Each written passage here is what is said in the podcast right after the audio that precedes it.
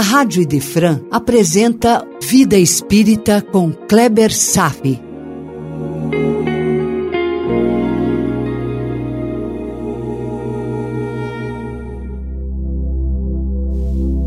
Os Mensageiros, capítulo 6 Advertências Profundas, parte 1 Telésforo falou a uma assembleia sui generis. Essa assembleia representava um grupo de espíritos que fracassaram em suas missões quando encarnados. Telésforo não deixou de mostrar e avaliar a terrível estatística que sempre nos assombra. Ele disse, abre aspas, alguns atingem resultados parciais, a maioria tem fracassado ruidosamente e raríssimos conquistam algum êxito. Isso foi compartilhado com seres desencarnados que apresentavam certo grau de lucidez e desenvolvimento moral, cientes de suas condições. Espíritos que até pouco tempo estavam encarnados entre nós. Acredite, meu irmão, que essa palestra vale para todos nós. A nossa grande vantagem é ainda estarmos por aqui na Terra. Ainda temos tempo de investir energias ao que é necessário. E eu não posso poupar quem estiver ouvindo essas palavras. Já rodamos o livro Nosso Lar e já conversamos muito sobre posturas de vida. Agora, deveremos encarar melhor nossos desafios, as nossas atitudes, como bons espíritas cristãos. Por isso, eu vou transcrever uma carta que Kardec recebeu dos mentores amigos e que ele publicou no Livro dos Espíritos, nas noções preliminares, o chamado Prolegômenos. Bem na introdução, um documento que transmite uma enorme responsabilidade. Nesse texto, nós vamos poder tirar uma temperatura do que se espera de nós, ao nível do desenvolvimento moral a qual já nos encontramos. Kardec inicia assim: abre aspas. A missão de escrever esse livro nos foi dada por escrito, através de muitos médiums, nos seguintes termos: Entrega-te com zelo e perseverança ao trabalho que iniciaste com a nossa ajuda, pois esse trabalho é nosso. Fecha aspas. Está claro aqui, logo de início, uma consideração sobre a doutrina espírita e que Kardec jamais negou a doutrina é dos espíritos, não é dele. Seu trabalho foi organizar todas as informações de maneira a tornarem-se mais claras ao nosso aprendizado. Tudo simples e bacana? Foi trabalho fácil? Jamais. E às vezes nos esquecemos que o seu trabalho de codificador foi o menor. Mas por quê? Porque o mais difícil o mais árduo foi quebrar o paradigma da humanidade, apresentar algo novo e profundamente revolucionário. E os seus oponentes? Para começar, a própria Igreja e seus dogmas centenários. Por todos os dias dos seus últimos 11 anos de trabalho, Kardec sofreu grandes pressões das instituições eclesiásticas Ainda mais que a igreja era amicíssima do contemporâneo imperador Napoleão III. Havia o governo do seu lado. E tem mais. Kardec ainda enfrentou as ironias e repúdios da Academia de Ciências.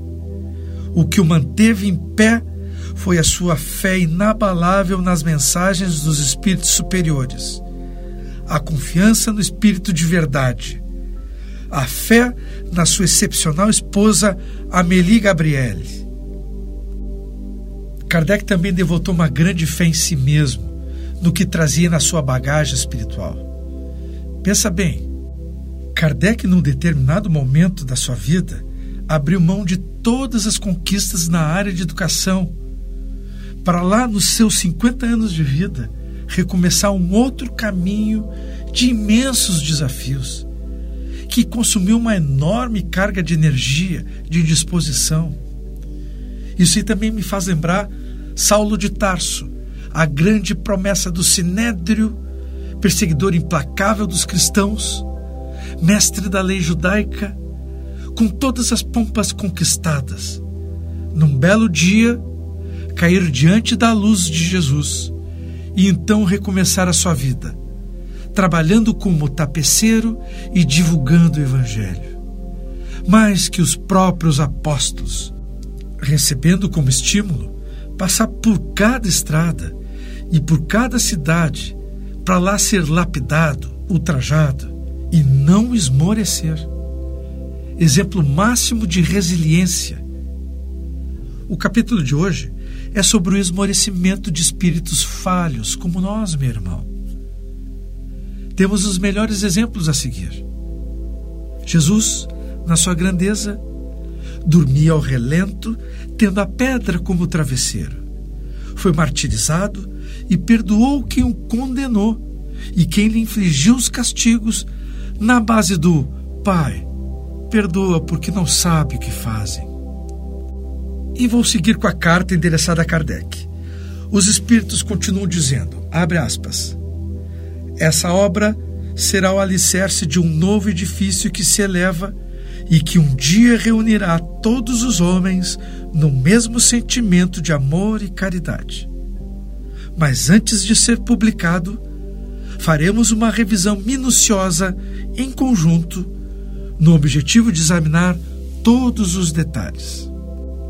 Estaremos contigo sempre o que pedires, para ajudarmos nos teus trabalhos, porque esta é apenas uma parte da missão que te foi confiada, ao qual um dos nossos já te revelou. Ah, meu irmão, pensa. Qual será a estatura moral de Kardec para assumir essa tarefa? Estamos ouvindo esse programa por causa dele. Kardec possibilitou ampliar a compreensão da mensagem de Jesus. Que trabalho gigantesco! Imagina só quanta honra ser o representante de Jesus na Terra. E nós, como espíritas, temos uma gotinha dessa responsabilidade. Quando nos damos conta disso, algo se desloca dentro de nós. Não estamos representando a nossa família, a nossa escola, a nossa empresa, o nosso país. Meu irmão, acorda. Estamos representando Kardec. Muito mais ainda, estamos representando Jesus de Nazaré. Pare para pensar. Você ainda não percebeu a escala dessa responsabilidade? O que dizemos, temos que confirmar com as nossas ações.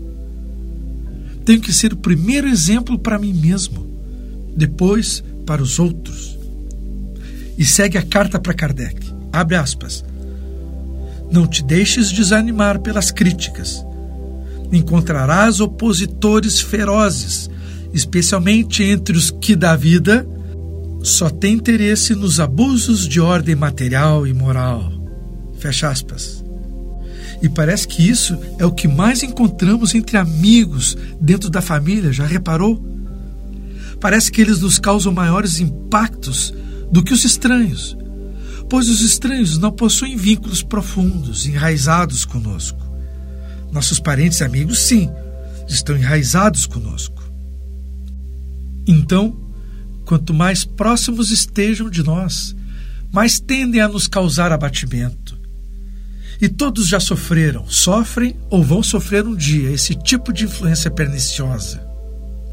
A questão não é tanto sofrer os impactos, mas resistir a eles. Cair e levantar tantas vezes quanto necessário. É a tal resiliência. O bom espírito pode e deve ser resiliente. A boa notícia é que a resiliência está embasada na certeza da vida futura que os bons espíritos nos ensinam. Então você cai e levanta, entendendo que há um futuro de consequências do mundo espiritual. Essa maneira de ver as coisas muda como sentimos os impactos. E segue Kardec sobre os perseguidores e opositores. Além dos encarnados, abre aspas, vais encontrá-los também entre os espíritos principalmente entre aqueles que ainda estão materializados e procuram semear a dúvida, seja por malícia ou por ignorância. Persista sempre, acredite em Deus e marche com confiança. Aqui estaremos para te amparar, e está próximo tempo em que a verdade brilhará por toda parte. A vaidade de alguns homens que acreditam saber tudo e tudo querem explicar, tudo a seu modo, vai dar lugar a opiniões divergentes. Mas todos os que tiverem em vista o grande princípio de Jesus se confundirão num só sentimento, o amor ao bem, e se unirão no mesmo sentimento de amor ao bem por um laço fraterno que envolverá o mundo inteiro. Deixarão de lado as simples questões de palavras, para só se ocuparem com o que é essencial. Porque a doutrina espírita será sempre a mesma em sua essência para todos os que receberem as comunicações dos espíritos superiores. Mantenha confiança, pois somente com ela chegarás ao objetivo e merecerás ser sempre ajudado. Lembra-te que os bons espíritos apenas assistem os que servem a Deus com humildade e desinteresse, e, ao contrário, repudiam os que buscam na senda do céu um degrau para conquistar as coisas da terra. Fecha aspas. A vida de cristão é desafiadora, meu irmão. Testa nossos limites. Se nos encontramos numa zona de conforto, então é provável que alguma coisa permanece desarticulada. Por quê? Porque não viemos ao mundo a passeio. Podemos sim desfrutar das coisas boas da terra, por que não? Mas devemos cuidar para que não nos apeguemos a isso, como se fosse a finalidade da vida. Os prazeres do mundo são presentes de Deus que não nos pertence, mas que nos é permitido desfrutar. A vida na terra ainda é bruta e encarnar está ligado ao trabalho árduo se não nos atentarmos para essa carta que recebemos dos céus, vamos correr o risco de falharmos em nossa verdadeira missão na vida e teremos de novo que retornar ao mundo de provas e expiações para reconstruir a nossa estrada. Por hoje era isso. Desejo paz a todos e até breve. A Rádio Idefran apresentou Vida Espírita com Kleber Safi.